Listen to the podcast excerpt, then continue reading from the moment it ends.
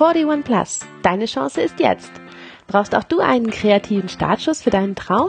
Na, dann ist er das. Deine persönliche Chance, einen heimlichen Wunsch zu realisieren. Was kann das sein? Naja, sowas wie Jobwechsel, Weltreise, Abnehmen, mehr Sport, Renteneintritt, Partnerschaft oder auch Familiengründung. Kurz gesagt, Krise kannst du vergessen. In diesem Podcast heißt es, mach was Neues, kreativ, hier und jetzt. Sei auf jeden Fall dabei, egal wie alt du dich heute fühlst. Mein Name ist Melanie Amelie Pump und ich bin euer Creative hier.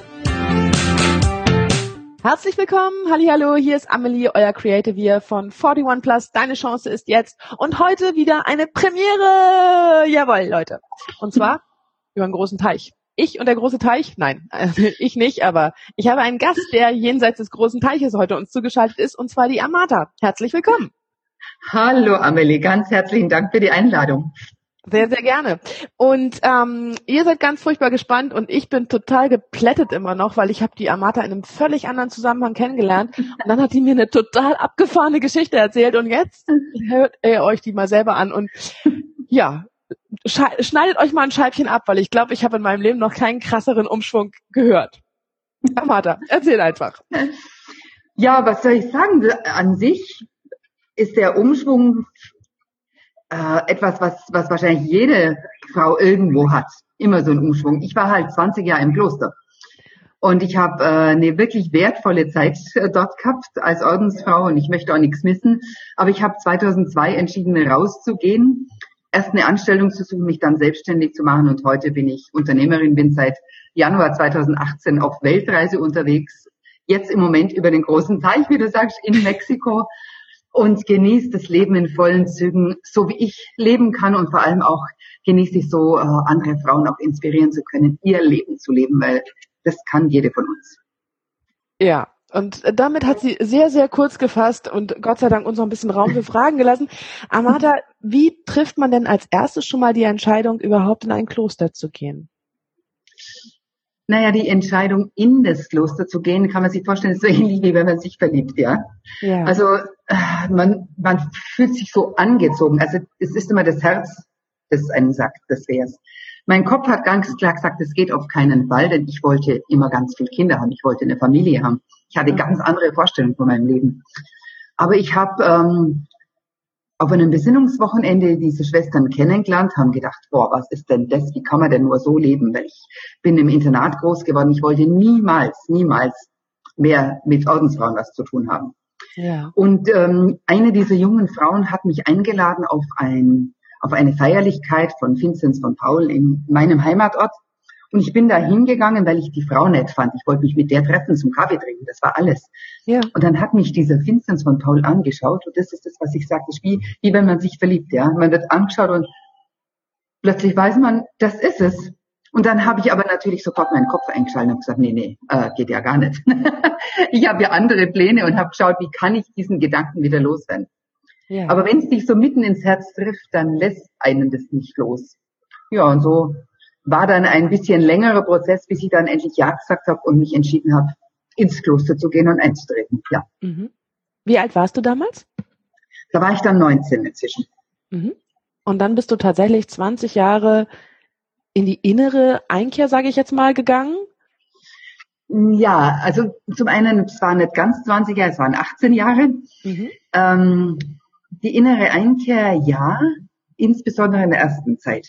Ja, da ist ja ein Offiziat, da ist äh, Zeit des Rückzugs, da ist wirklich ganz viel Zeit für einen selber, Zeit für, für den Glauben, fürs Gebet, für Spiritualität. Ähm, später war ich dann ganz normal auch am Arbeiten. Ja, das heißt, ich war erst in den Kindergarten, ich habe eine sechsgruppige Einrichtung geleitet, ich habe da ein Bildungshaus von der Diözese übernommen. Das heißt, ich war durchaus auch in einem ganz normalen Arbeitsrhythmus drin. Mhm. Okay. Und trotzdem war natürlich dieser Arbeitsrhythmus geprägt von diesem Ordensleben. Mhm. Und dieses Ordensleben ist ein Rahmen, der unheimlich viel, ja, Impulse, Inspiration gibt, einen beflügeln kann. Und das war was Wunderschönes. Mhm. Wow. Also ich glaube, euch geht es da draußen vielleicht so wie mir. Ähm, ich persönlich habe auch schon mal ein Kloster besichtigt, aber mich so richtig mit der Frage auseinandergesetzt, wie man da heutzutage so lebt, habe ich mich eigentlich noch nie. Ähm, das heißt, du hast einen Kindergarten betreut zum Beispiel. Wie ja. muss man sich das vorstellen? Das, das ist dann auch eine, wie ein Unternehmen? Also ihr dürft auch Umsatz und Geld äh, verdienen? Nein, oder? nein. Ah. Äh, gute Frage, Amelie. Ich war sozusagen, das nennt man, also man kann nicht, ähm, hat keinen Arbeitsvertrag in dem Sinn, mhm. sondern es nennt sich Gestellungsvertrag. Das heißt, ich war bei der Diözese, in dem Fall oder bei Caritas im Kindergarten angestellt und die Ordensgemeinschaft hat für diesen ja, Vertrag, wie, wie ein Arbeitsvertrag, sozusagen einen bestimmten Betrag erhalten. Es ist viel weniger, wie eine normale Erzieherin kostet, aber es ist ein bestimmten Betrag. Mhm. Also das war schon so, dass die Gemeinschaft da ein Geld dafür kriegt. Als Ordensfrau selber habe ich natürlich kein Geld. Mhm. Klar, weil ich habe ja auch Armut gelobt. Ich brauche aber auch kein Geld. Weil ich habe ein Dach über dem Kopf, ich habe was zu essen, ich habe alles, was ich brauche. Ja. Mhm. Und die Ordensgemeinschaft, in der wo ich war, die hat ein eigenes Krankenhaus, also für unsere Mitschwestern, die jetzt in dem Bereich gearbeitet haben. Da ist es natürlich schon so, dass das Krankenhaus wie ein Unternehmen geführt wird. Ja. Mhm. Spannend. Sehr, sehr mhm. spannend. Wie ist dann dein Tag, also als Ordensschwester gewesen? Naja, also bei mir war es so, dass ich in der Regel so um vier Uhr hat der Wecker geläutet. Und dann habe ich äh, in der Früh erstmal so meine Morgenmeditation gehabt, meinen Einstieg in den Tag. Wir haben uns um sechs Uhr dann gemeinsam getroffen zum, äh, zur Laudes, das nennt man dieses Morgenlob, also wo man gemeinsam im Gebet in den Tag hinein startet und dann hat man eine halbe Stunde Meditation Betrachtung, dann ist gemeinsamer Gottesdienst, also diesen Tag zu feiern, Frühstück und dann geht's sozusagen jeder an seine Arbeit. Und mittags trifft man sich wieder, auch zum Mittagsgebet erstmal, zum Innehalten, zum zu sich kommen, zum gemeinsamen Mittagessen und dann geht's mit der Arbeit wieder weiter. Und abends ist es ähnlich. Man trifft sich gemeinsam zum, zur Vesper, des Abendgebet, des Abendlob, dass man gemeinsam singt und betet, gemeinsames Abendessen, nochmal Gebetszeit und je nachdem, wo man arbeitet, ist entweder Feierabend oder man geht nochmal ein, zwei, drei Stunden an die Arbeit. Ich habe ja ein Bildungshaus geleitet, da war oftmals abends natürlich noch bisschen Action angesagt. Mhm. Na klar. Okay, das fordert wirklich, also das fordert ja die Aufmerksamkeit den ganzen Tag. Das erfüllt ja, ja, nicht nur dein physisches Leben hier, sondern das erfüllt dich ja wirklich im Ganzen. Und jetzt genau. ähm, hast du trotzdem oder mhm. gerade deswegen oder warum eigentlich nach 18 Jahren gesagt, nein, ähm, jetzt brauche ich mal einen anderen Tagesplan. Wie kam es dazu? Ja, wie kam es dazu? Das war an sich einfach so, dass ich mich in einer Weise entwickelt habe, wo es irgendwann immer stimmig war mit dem, was ich gelebt habe. Und der Punkt war, ähm, ich habe sehr viel Fortbildungen gemacht, beruflicherseits, aber auch über das Kloster und habe mich in einer Weise entwickelt, wo ich einfach gerne Dinge getan habe, die so nicht vorgesehen waren im Kloster. Und das hat mich im Laufe der Zeit eingeengt. Also an einem freien Tag zum Beispiel. Ich erzähle jetzt mal, wie so ein freier Tag normalerweise ausschaut im Mutterhaus. Mhm. Ja, dann ist äh, um 8 Uhr, also etwas später dann die, die Laudes, das gemeinsame Gebet, dann ist Frühstück, dann ist Gottesdienst, dann ist ein bisschen eine Stunde Freizeit, dann ist Mittagsgebet, dann ist Mittagessen, dann ist gemeinsames Schriftgespräch, also Bibelteilen sozusagen, dann ist gemeinsames Kaffee trinken, dann ist nur mal so zwei Stunden vielleicht frei, dann ist wieder gemeinsamer Rosenkranz. Also es ist relativ. Das ist ein freier Tag, ja. Freie, genau. Okay. Genau. Und das war so was, was mich, ähm, wo ich gemerkt habe, das hat mich angefangen so einzuengen. Ich hatte so das Gefühl, ich möchte einfach gerne raus. Ich möchte wirklich einen Tag in der Natur sein. Ich möchte auch gerne zum Beispiel eine Mitarbeiterin, mit der ich mich sehr gut verstanden habe, äh, besuchen zu Hause. Das ist einfach nicht vorgesehen. Mhm. Oder vielleicht mal Kaffee trinken gehen. also ich hatte einfach so Bedürfnisse nach Freiheit, die so nicht vorgesehen waren. Das war aufgrund meiner Veränderung. Mhm. Und dann wird es einfach, irgendwann passt es dann nicht mehr. Mhm. Wenn es, es sind nur Kleinigkeiten gewesen, ja. Also zum Beispiel barfuß in den Schuhen gehen war für mich selbstverständlich, ist aber auch nicht vorgesehen. Ist nichts mhm. Besonderes, aber es sind so Dinge, die, wo ich gemerkt habe, äh, das engt mich ein. Und ich hatte zum Glück einen sehr guten Berater, einen Jesuitenpater, der hat immer gesagt, Gott ist ein Gott des Lebens und spür einfach hin, wo ist für dich mehr Leben möglich. Mhm. Und das habe ich dann dahin gespürt und es hat aber lange gedauert neun Monate genau, bis für mich klar war, ich darf einen anderen Weg gehen. Ja, ich darf meine Berufung leben auch in einer anderen Lebensform. Ja, und dann habe ich nach neun Monaten habe ich Exerzitien gemacht, also Tage des Schweigens, wo ich nochmal genau hingespürt habe, ist es okay zu gehen? Ist es in Ordnung? Ist es wirklich meins? Und dann danach war die Entscheidung klar, ja, ich gehe. Wahnsinn.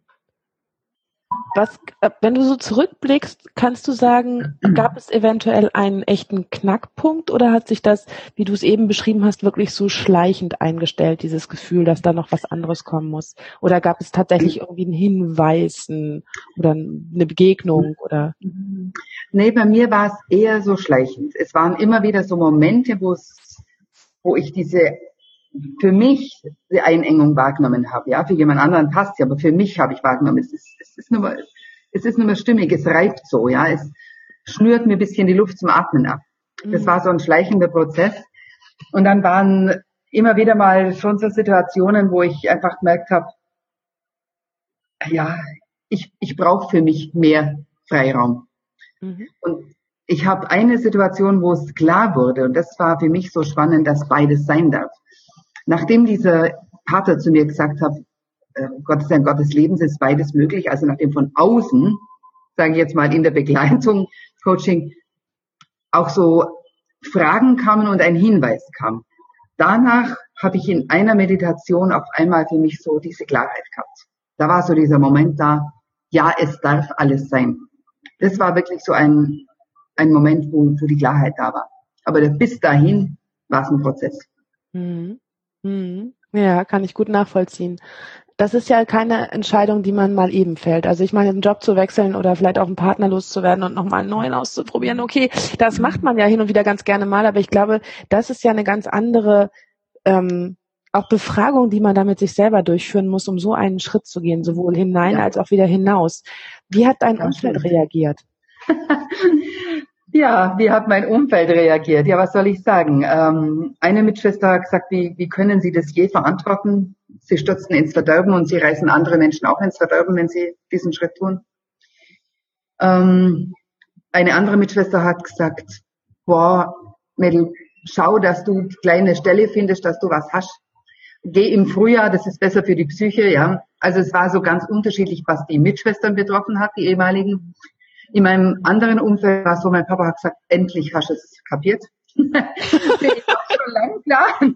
Ja, also für ihn war das so wirklich, oh, super. Meine Mama war mega skeptisch, die hatte Angst, dass ich es bereue, wenn ich diesen Schritt mache. Hat aber dann, nachdem ich ausgetreten bin, hat es nur ein paar Wochen gedauert, dann war klar, das ist die richtige Entscheidung. Ähm, also die Reaktion im Umfeld war sehr, sehr unterschiedlich. Mhm. Aber mir war wichtig, ich habe mich immer mit den Menschen umgeben, ja, die einfach nach vorne gerichtet waren, positiv waren und von daher hat das andere mich wenig berührt. Es gab es genauso, aber es, mit dem habe ich mich nicht beschäftigt. Mhm. Wie lange bist du jetzt, bist du jetzt sozusagen ordensfrei? 2002 bin ich ausgetreten. Mhm.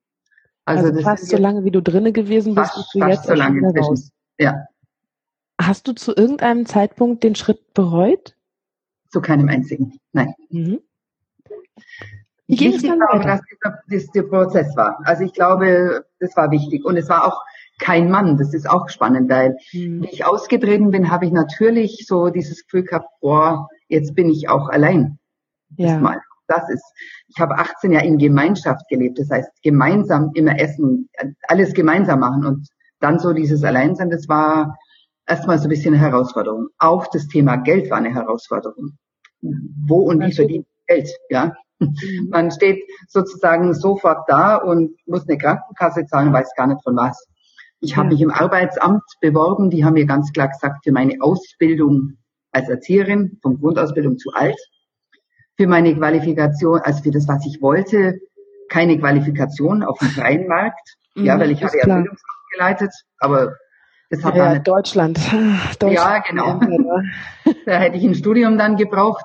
Also das war auch spannend. Es, es war eine Stelle ausgeschrieben, da habe ich mich beworben. Und dann haben die ganz klar gesagt, sie haben kein Studium. Und da muss man einfach sagen, ich habe diese Arbeit habe ich über Jahre gemacht im Kloster. Nur halt da hatte ich einen Schleier auf und ja. Aber okay, das war gut für mich, denn ich habe dann eine Stelle gefunden. Ich habe halt selber mich umgeschaut, habe da eine Stelle gefunden in der Kinder- und Jugendpsychiatrie im Nachtdienst erstmal. Habe da sehr schnell gemerkt, das geht gar nicht mit meiner pädagogischen Ausbildung. Es lässt sich nicht vereinbaren, in der geschlossenen Abteilung da so zu arbeiten. Und auch diesen Wechseldienst, diesen Nachtdienst. Habe dann was gefunden in einem Ruhestand-Apartments, wo ich zuständig war fürs Marketing und für den Aufbau. Aber habe einfach gemerkt, eine Anstellung kann es auch nicht sein. Ich habe so dieses Streben nach Freiheit und habe nebenher schon angefangen, mich selbstständig zu machen. Mhm. Gemerkt, wow, einfach das, was ich vorher schon gemacht habe, nämlich Seminare, Beratung, das habe ich ja im Kloster auch schon gemacht, in einem Bildungshaus. Das habe ich dann weitergemacht.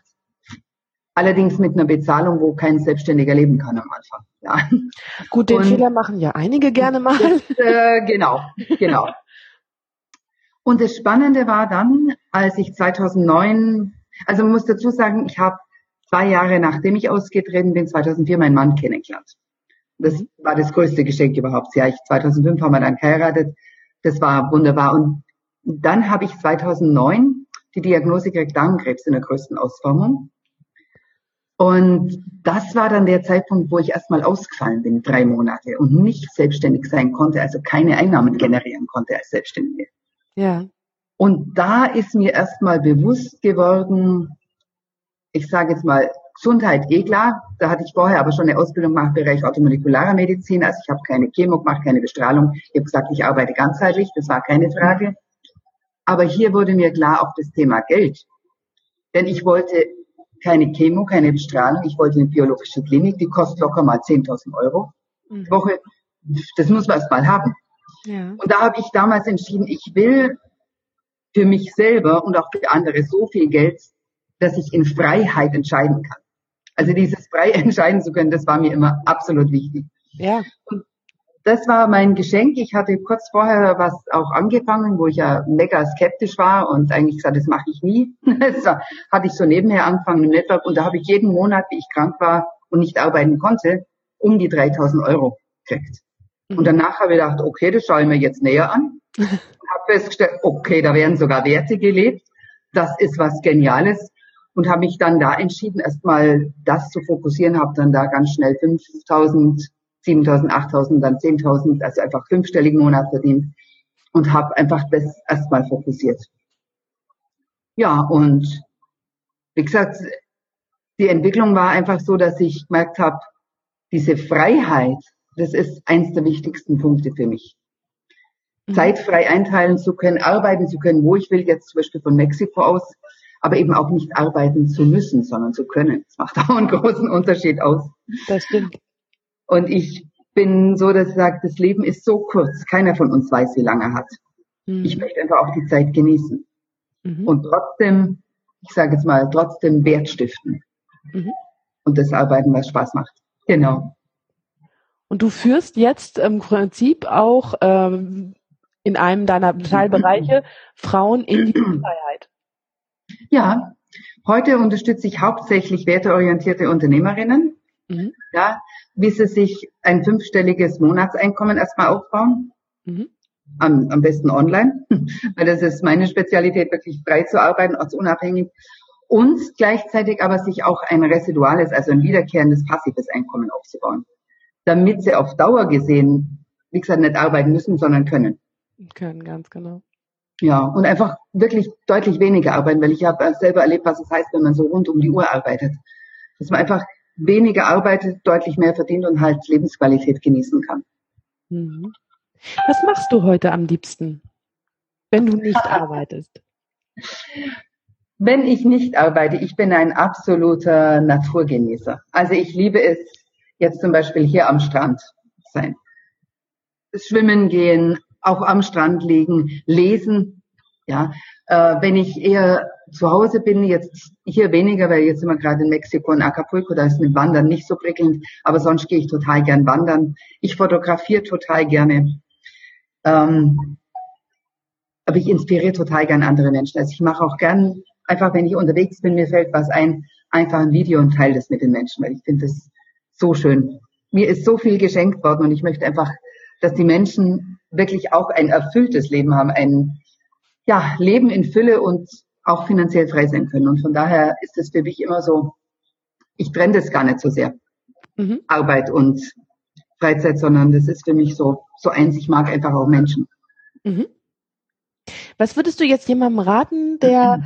vielleicht nicht im Kloster, aber irgendwie in seinen eigenen Begrenzungen eingesperrt und gefangen ist und auch so ein kleines äh, Fünkchen und so ein kleines Licht vielleicht schon irgendwo leuchten hat, was immer sagt, mach noch mal was anderes, mach noch mhm. mal was anderes. Was würdest du dem oder derjenigen raten?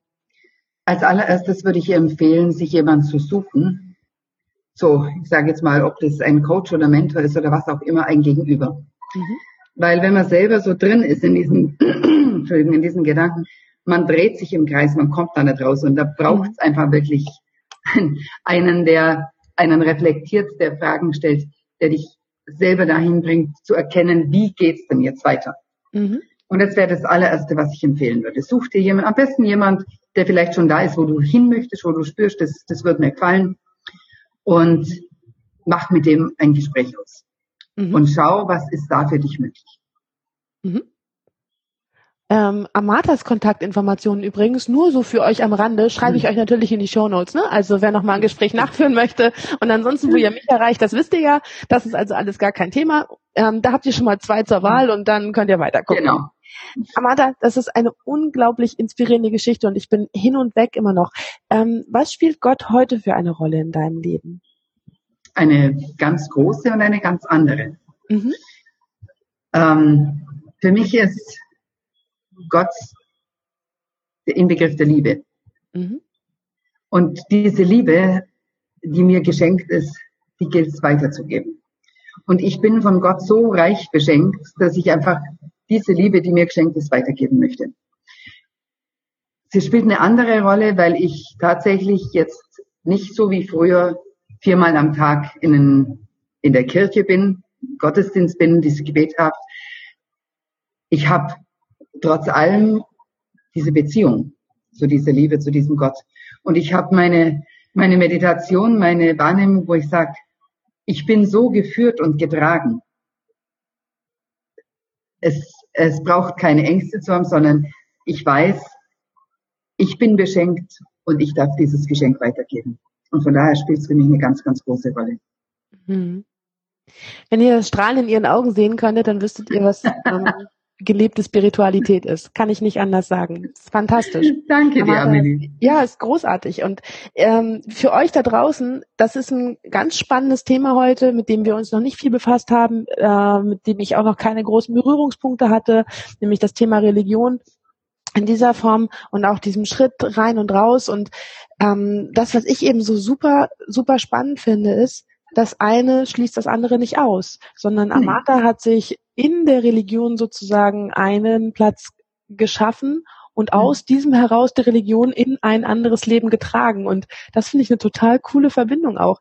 Denn egal, ob es, ob es die katholische äh, Kirche ist oder ob es eine andere Form von mhm. Spiritualität ist, sie schenkt so viel und sie gibt ja. so viele Möglichkeiten und sie öffnet so ja. viele Möglichkeiten und manchmal bedarf es eines Yoga-Retreats oder sonstiger Dinge oder damit die Leute mal aus dem Alltag raustreten und sich wirklich mal die Zeit nehmen, mal in sich hineinzuhören. Ja. Ähm, ist okay, wenn es diese Form braucht, finde ich total in Ordnung. Ich persönlich bin jetzt nicht so für Yoga, aber das ist, ich bin ja nicht der, der, der Maßstab. Aber dieser Rückzug, irgendwie eine Möglichkeit zu finden des Rückzugs, um ja. dir selber mal zuzuhören, dafür sind solche spirituellen Anleitungen, mhm. sage ich mal, mhm. einfach bezahlbar. Ja, also ich mache auch heute noch so Glatzeit-Retreats, manchmal im Kloster oder manchmal irgendwo auf einer Insel, weil es tatsächlich so ist, man braucht manchmal diesen Schritt raus aus dem Alltag, ja, Absolut. im Alltag selber auch. Aber manchmal ist es gut, wirklich den Platz und den Ort zu wechseln und da zu sich zu kommen und nochmal Klarheit zu gewinnen. Und übrigens, in der Bibel steht mal ein Spruch im Johannes Evangelium von Jesus, ich bin gekommen, damit ihr das Leben habt, das Leben in Fülle. Mhm. Dieses erfüllte Leben, das ist auch sozusagen im, jetzt in meinem Fall so im Katholischen auch verankert, ja, dass es mhm. darum geht, wirklich, ja, das Leben in vollen Zügen auch zu genießen. Mhm. Was würdest du sagen, in deiner Erfahrung mit der Arbeit äh, oder in deiner, in deiner Arbeit jetzt, was würdest du sagen, hindert die Menschen als erstes? Woran scheitern die als erstes, um nicht in diese Fülle zu kommen, sozusagen? Ähm, ganz oft ist es Angst, mhm. auch Angst vor der eigenen Größe. Mhm. Und es sind oftmals so diese alte Glaubenssätze und falsche äh, Gedankenmuster und Glaubenssätze. Gerade, äh, ich sage jetzt mal, gerade im christlichen spirituellen Bereich leider, katholisch gibt es das ganz, ganz oft, ja, ähm, dass man meint, es, es würde nicht zusammengehen, die beiden Dinge. Das ist vollkommener Unsinn. Ja. Und da ist wirklich, glaube ich, viel, viel falsche Glaubensmuster da und die gilt es zu lösen, zu loszulassen. Ja. Absolut. Genau. Ja, bin ich ganz bei dir, bin ich ganz bei dir. Begegnet mir toll und doch auch sehr häufig. Nicht unbedingt mit dem spirituellen Hintergrund, aber gerade so alte Glaubensmuster, an denen man einfach gut festhält, die sind besser als jede Mauer. Hm, besser als jede ja. Mauer. Ja, ja, ja, genau. Vielleicht sollte Herr Trump daran arbeiten, statt irgendwelche Mauern zu bauen. Also, hm, bisschen Kopfarbeit, aber gut, da scheint er wenig stark zu sein drin. Okay, den klammern wir aus. Ähm, Amata, im schönen Mexiko. Ja. Wir sagen so, sie möchte auch lieber die Mauer, aber nein, nicht solche. Die Menschen sind ja überall gleich. Jeder sehnt sich, jeder sehnt sich so. Letztlich sehnt sich jeder nach Liebe und nach Freiheit. Ja. Egal wo er ist. Wenn man mit den Einzelnen so redet, ja. Und wenn wir, jeder von uns, ein Stück dazu beitragen können, dass die Welt ein Stück schöner wird, was gibt's, was gibt Schöneres, als das zu tun? Absolut. Ja. Und ähm, dem habe ich eigentlich überhaupt nichts hinzuzufügen. da nimmt sie mir quasi so ganz elegant das Schlusswort aus dem Mund. Amata, irgendwas, was du uns, unseren Hörern noch mitgeben möchtest für heute? Henry Ford sagt mal, ob du glaubst, du schaffst es oder ob du glaubst, du schaffst es nicht. In beiden Fällen hast du recht. Ich möchte dir mitgeben, glaub an dich Du hast so viel Fähigkeiten und Stärken in dir. Du bist sowas von wertvoll und einmalig und so ein geniales Geschenk für die Welt. Leb diese Freiheit und leb diese Liebe und leb dieses Geschenk. Und genau das macht ihr jetzt bitte. Ihr geht sofort los und überlegt euch, was euer nächster abgefahrener Schritt ist in irgendeine Richtung und sei es nur, dass ihr euch ein rotes Paar Schuhe oder ähnliches kauft.